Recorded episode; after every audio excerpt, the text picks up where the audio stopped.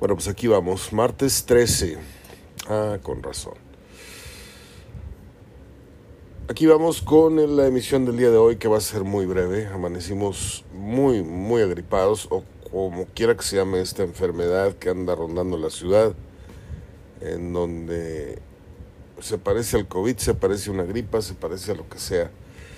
Ayer fuimos a hacer el súper por la noche y me empezó a dar un aviso así como que yo pensaba que era un resfriado, no, amanecimos, bueno, de hecho voy amaneciendo, abrí el ojo hace cosa de 20 minutos, porque batallamos mucho para dormir, pero aquí estoy para hablarles un ratito, nada más, un ratito, me van a disculpar, dos, tres cositas de fútbol, dos, tres efemérides y regresamos a,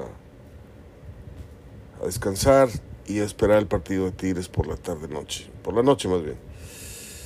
Bueno, pues ese es el tema. Que hoy se juega el partido partido pendiente los Tigres ah, acá lo tengo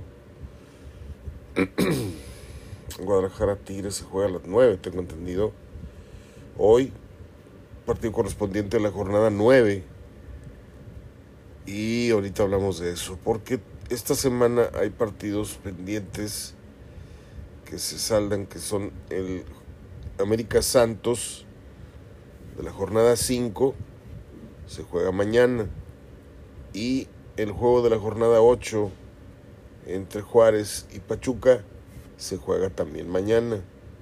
¿sí? Casualmente los dos a las 9 de la noche, qué inteligentes. Bueno, Caso de los Tigres. En condiciones normales, el equipo de Miguel Herrera debería ser favorito. No le voy a decir que debería ganarle, porque en el fútbol no se puede eh, aseverar que tal equipo le va a ganar. Puedes aventurarte a decir que es favorito por las condiciones, por la plantilla, por esto, por lo otro, por estadística. Ahorita, la racha que trae el Guadalajara la forma tan aseada que está jugando en defensa, eh, como que te garantizan que por ahí no entra más de un gol. a menos de que Tigres haga el partido que tiene semanas de no hacer. Semanas, ¿eh? ¿Cómo está la cosa en la tabla? Pues yo recuerdo que Tigres estaba en quinto lugar. Déjenme, déjenme ver. Acá, por acá tengo la tabla. Y efectivamente, y mire qué curioso, Monterrey le saca siete puntos ahora a los Tigres, aunque con un partido menos. Los felinos tienen 24 unidades. Chivas tiene 22. Si Chivas gana, pega un brinco hasta el quinto lugar. Nada más. Y ahí se ubica porque ahí estaría ya parejo con, con los 15 partidos de la mayoría, aunque faltaba que América juegue con Santos y Pachuca, bla, bla, bla. Pero a lo que me refiero es a que nadie va a rebasar jugadas 14 jornadas, 15 eh, jornadas. Al, Guadalajara no lo tira nadie del quinto lugar si ganase hoy por la noche. Y Tigres está en precisamente quinto lugar con 24. Tiene a tiro de piedra al Santos que juega mañana, pero de ahí no pasa. ¿Por qué? Porque el tercer lugar es Pachuca, tiene 28 que si gana su partido pendiente, accede a 31 puntos y alcanza al Monterrey.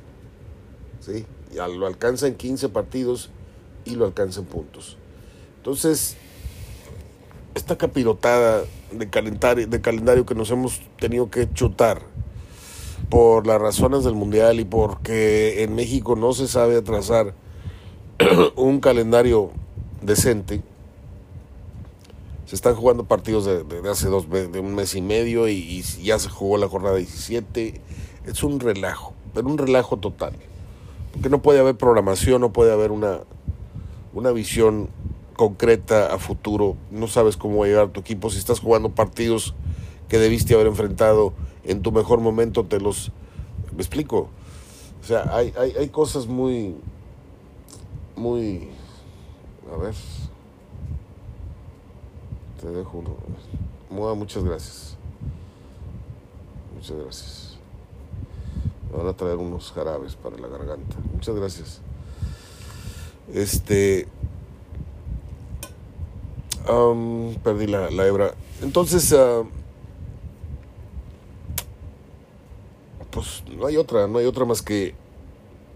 Más que esperar el repunte de un equipo que está perdido, está extraviado. En tanto que Chivas está en un romance que nadie esperaba, ¿eh? No crean que a mí me da coraje, ni mucho menos. Yo no tengo nada en contra del Guadalajara, aunque hay dos, tres amigos que creen que así es. De hecho, perdí amistad con una extraordinaria mujer, una, gran amiga, este, que escribió incluso, en, era periodista, escribió algún tiempo en la página de HDF, no voy a decir su nombre, para que no se vaya a molestar, simplemente estoy mencionando el hecho. Tuvimos una diferencia de, de opiniones y le insistí que con ese plantel y con esos jugadores Guadalajara no iba a llegar a ningún lado, bla, bla, bla, bla, bla, bla, bla, y no, Mario, no sé qué. Eso fue hace ya un tiempo. Pero a mí en lo personal me da gusto que Guadalajara le ponga, el salero le ponga eh, esta chispa al campeonato porque siempre va a ser importante que Guadalajara meta los dedos en la puerta, aunque sea en la liguilla, aunque sea en el repechaje porque siempre va a existir esta pugna, ¿no? América-Guadalajara, que por cierto juegan el fin de semana. Y que anoche vi esta mesa de opinión ridícula. David Faiteson se me figura ese, ese bebito en la periquera que está pegándole a la papilla, salpicando a todos. O sea, tienes a un Roberto Gómez Junco ahí y lo demás ya no sirve, ¿no? Pues está José Ramón, está Hugo Sánchez y bueno, ahí el único congruente, el único que vale la pena escuchar esa... Y hablaban precisamente de qué tan conveniente iba a ser para Chivas rotar, porque hoy ni Tigres ni Chivas van a jugar con su mejor cuadro. Pero llama más la atención que Guadalajara no lo haga con su mejor cuadro, porque podría romper la, la racha y la continuidad eh, en cuanto al, nivel de juego, no, no resultados. El resultado puede ser secundario. Perder con Tigres, empatar con Tigres, no es tan importante como perder o como ganar el clásico, es a lo que voy. Entonces ayer estuvo bueno el debate y, el planteamiento aquí lo replico porque ¿qué conviene más? Darle descanso a, tus, a ciertos titulares, a ciertos titulares que vienen bien y les das un descanso de media semana porque el fin de semana tienes al América en puerta. Pues hay quien pierde y hay quien no pierde ritmo con ese descanso. Hay quien dice, no, ¿para qué los arriesgas? Si el partido bueno es el... Sí, todas esas teorías valen. Este, los, que, los que saben son los técnicos, seguramente ellos sabrán a quién y cuánto tiempo descansarlos. Por ahí los meten a jugar 30 minutos, los últimos 30 minutos del partido con Tigres. Lo que sí sé es que hoy Tigres la va a pasar mal.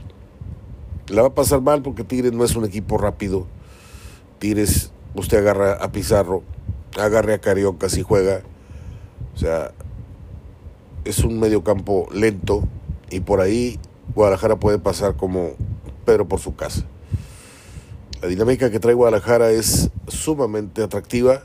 El momento psicológico que atraviesa es del mismo nivel, incluso o más que el América. Fíjese bien lo que le digo, porque ellos vienen de muy abajo, vienen de una condición muy, muy precaria futbolísticamente. y lo que están viviendo es similar a una racha como la que trae América de partidos ganados. Entonces, que se cuide Tigres en lo que se asienta, en lo que le baja la, la revolución a Guadalajara, la va a pasar mal. ¿Sí? Ojalá y, y los Tigres dieran el partido que todos sus están esperando, pero yo los veo más conteniendo eh, los bríos del Guadalajara en la primera media hora, más o menos, en la que creo que Guadalajara anota. Si usted me pide un pronóstico de apuesta, bueno, yo creo que Guadalajara se va ganando el primer tiempo, creo. Pero bueno, ya la voy a parar porque la verdad no me siento nada bien. Este quería nada más pasar a avisarles que no estamos buenos. Hoy no estoy bueno, de ningún sentido. broncas por todos lados. En fin, un día estás muy bien, otro día estás totalmente a distancia, mucha distancia de las cosas que creías que tenías, como la salud, por ejemplo. Pero bueno, esto se quita en cuestión de 3, 4 días. América 31 puntos, Monterrey 31, recuerdo. Les recuerdo cómo está la tabla. Pachuca 28, Santos 26, Tigres 24, Toluca 23, Chivas séptimo 22 y el octavo es el San Luis con 18. Imagínense, estamos hablando de un equipo que califica con 18 puntos y tiene acceso al campeonato, a disputar el campeonato, el octavo lugar. Ya le perdimos totalmente el asco al ridículo. Un equipo que es octavo puede ser campeón. Un equipo que es doceavo o decimosegundo puede ser campeón. Esta es la mentira que ha vendido. Ese es el, lavado de cerebro que, que se ha encargado muy bien el fútbol mexicano de hacerle a todos sus seguidores. Y hemos perdido la distancia y, la, la, magnitud de, de esto que es gravísimo. Porque no se está premiando a los mejores. A veces se premia al mediocre y al que de plano no hizo la tarea en todo el semestre y en el último mes de clases, en las últimas dos, tres semanas, se puede llevar el diploma de honor. Ese es el gran ejemplo que he puesto siempre. El fútbol mexicano no reconoce el esfuerzo sostenido, porque para empezar, un torneo de tres meses, de cuatro meses, no puede ser tomado en serio. Lo gane quien lo gane, ¿eh? Monterrey, Tigres, América, Guadalajara. Los campeonatos deberían de someterse al rigor, al rigor de la competencia. Y la competencia no son ni, ni 17 ni 22 partidos que incluye la liga. Debería ser como antes, una prueba de resistencia, comprobar que eres el gran goleador con 17, 20, 25 goles y no con 9 ni con 11. Pero bueno, eso ya lo hablé muchas veces, pero siempre que puedo le doy su patadita en los cascarones al que inventó el torneo corto. Voy ahora con las efemérides, si usted me lo permite, que están bastante interesantes. un día como hoy, en 2017, yo ya le dije que yo en mi vida he visto tres novelas. Este, La Gata con María Rivas, Juan Ferrara, Ofelia Guilmain y José Galvez. La veía yo cuando llegaba de la secundaria. Pero llegaba y aventaba la mochila y prendía la tele, y la pasaba en el canal 3. Eh, la otra que vi fue Cuna de Lobos. La veíamos en casa de mi novia de los Moshis. Ya no existe, eh, para que no se vayan a enojar. Ya no sé nada de ella. No vaya a ser que me estén ahí reclamando. Este. Cuna de Lobos, que la veía todo México, yo creo. Salíamos de la facultad y, y veníamos a cenar y veíamos la novela con mi mamá. Y creo que vi una, bueno, no me acuerdo cómo se llamaba la otra, este, una de un barco, no me acuerdo cómo se llama. Pero fueron muchas las que de reojo veías o escuchabas, que tu mamá o tus tías, o, y una de ellas se, se llamó simplemente María, ¿no? Hasta la tonadita, bendiga, no la voy a decir ni la voy a cantar porque da vergüenza. Pero ¿quién no recuerda a Sabi Kamalich haciendo simplemente María. Es una actriz, fue una actriz porque ya no, no está más entre nosotros. Muchas gracias. debes cuidar esa gripa. No, pues estoy trabajando, mi hija, pues como que debes cuidar. Este, ella era peruana y murió un 13 de mayo. No, nació un 13 de mayo del 39, perdóname, ando, ando contando mentiras. Murió un día como hoy y nació un 13 de mayo del 39. Y el nombre original de Sabi Kamalich era Sabina Fantoni Kamalich. No me lo crea, pero un día, por esas cosas del destino, me tocó estar eh, muy cerca de la señora estuvo en un programa de televisión y yo estaba en esa emisora. También iba para hablar de fútbol y me, me tocó, qué mujer tan más guapa, Sabi Kamalich. un día como hoy nació Randy Jones, eh, que era el, era pues, no sé ya qué pasó con ese grupo, el vaquero del grupo este Village People, los que cantan YMCA, ¿se acuerdan? Bueno, pues el que hace las veces de vaquero ahí, que creo que es el líder, se llama Randy Johnson.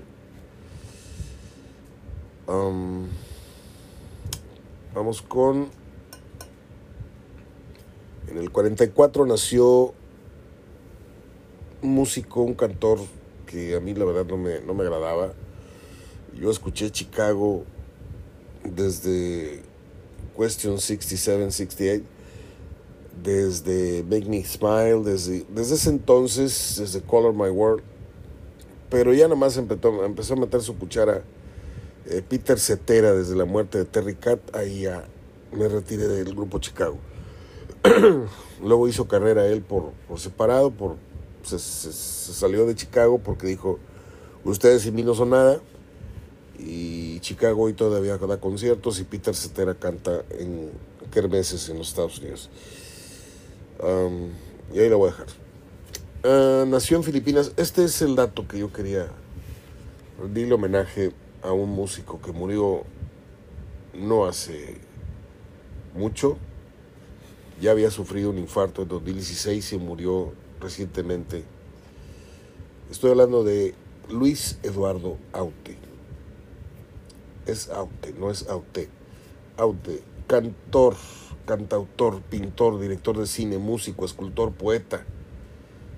Tiene las letras, mire, todo el mundo piensa que en España los únicos que rifan son eh, eh, Serrat y Sabina, y es bastante lejos de la realidad esto, porque la, la vena poeta, lo que traía Luis Eduardo, Eduardo Aute en el Morral era de la misma calidad o más que la de Serrat. ¿sí?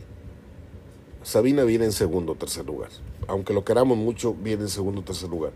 Pero es su, su personalidad la que nos hace quererlo y amarlo al flaco este Calavera Sabina. Pero Serrat, Dios Serrat. ¿Y dónde ponemos a Aute? ¿En medio de Serrat y Sabina? ¿En, en tercer lugar? No, no, no, no. Tiene unas letras muy profundas, tiene unos libros, tiene unas pinturas yo no soy experto en la obra de Luis Eduardo Aute en tanto lo general, pero sí en lo específico tengo mucha música de él, de hecho tengo el disco con todos sus éxitos y hay que escuchar mojándolo todo. ¿eh? Si usted nunca escuchó la canción mojándolo todo, pues agárrese porque se va a mojar porque es la canción más erótica que usted pueda haber llegado a escuchar. Si usted nunca ha escuchado Al Alba, no sabe la angustia de el hombre que tiene frente a, a su lado a la mujer que ama y que no quieres que amanezca porque no quieres que se vaya. Al alba se llama. Hay un disco muy bueno, el mano a mano de Silvio Rodríguez con Aute, que es uno de mis discos de cabecera. Yo fui a ver con una compañera este, periodista que me invitó. De hecho, yo conocí a Serrat en vivo. Yo nunca había ido a, ver a Serrat hasta que una compañera me llevó. Yo tenía así de lejecitos a Serrat, ¿no? Y yo estaba yo chillando con entre un hola y un adiós. Y luego me llevó, este, voy a omitir el nombre, este, para que no se va a enojar el marido, este, y me llevó a ver a Luis Eduardo Aute, estamos hablando de hace 20, 25 años, y se los juro que podías escuchar la mosca zumbando mientras el tipo hablaba, que hablaba muy, muy, muy bajito, cantaba con una voz de lo más delicada. Él, la voz de Pedro Guerra y la de él y la de Olga Román se me hacen las más, las más sutiles que yo he escuchado con música alguna vez. y desde ahí empecé a consumir la música y las letras en poesía de este señor, que por cierto, Nació en Filipinas. Luis Eduardo Aute. Bueno, un día como hoy nació uno de mis amores platónicos del cine, que es nada menos que Jacqueline Bisset. Ah, qué mujer tan hermosa. Pero qué mujer tan hermosa. Tengo 100 fotos de ella guardadas en mis documentos porque me parece una mujer que rompía la pantalla cada vez que aparecía en alguna película, que no fueron muchas, ¿eh? Acá en México no llegaron muchas películas de ella. Bueno, pues es todo. El celular que no se cae. A ver, déjame ver quién entró. Ah, bueno. Sí, sí me parece. Gracias. Gracias, gracias, gracias. Ya ven. Vamos con los partidos entonces de la Champions que se juegan hoy. es el Bayern Múnich contra el Barcelona, el Liverpool contra el Ajax. Estos dos son a las 2 de la tarde. Y también, perdón, a las 2 de la tarde se juega el Bayern Leverkusen con el Atlético de Madrid. Y ahorita ya se está jugando alguno de ellos. El Inter, no me acuerdo con quién va. No me acuerdo.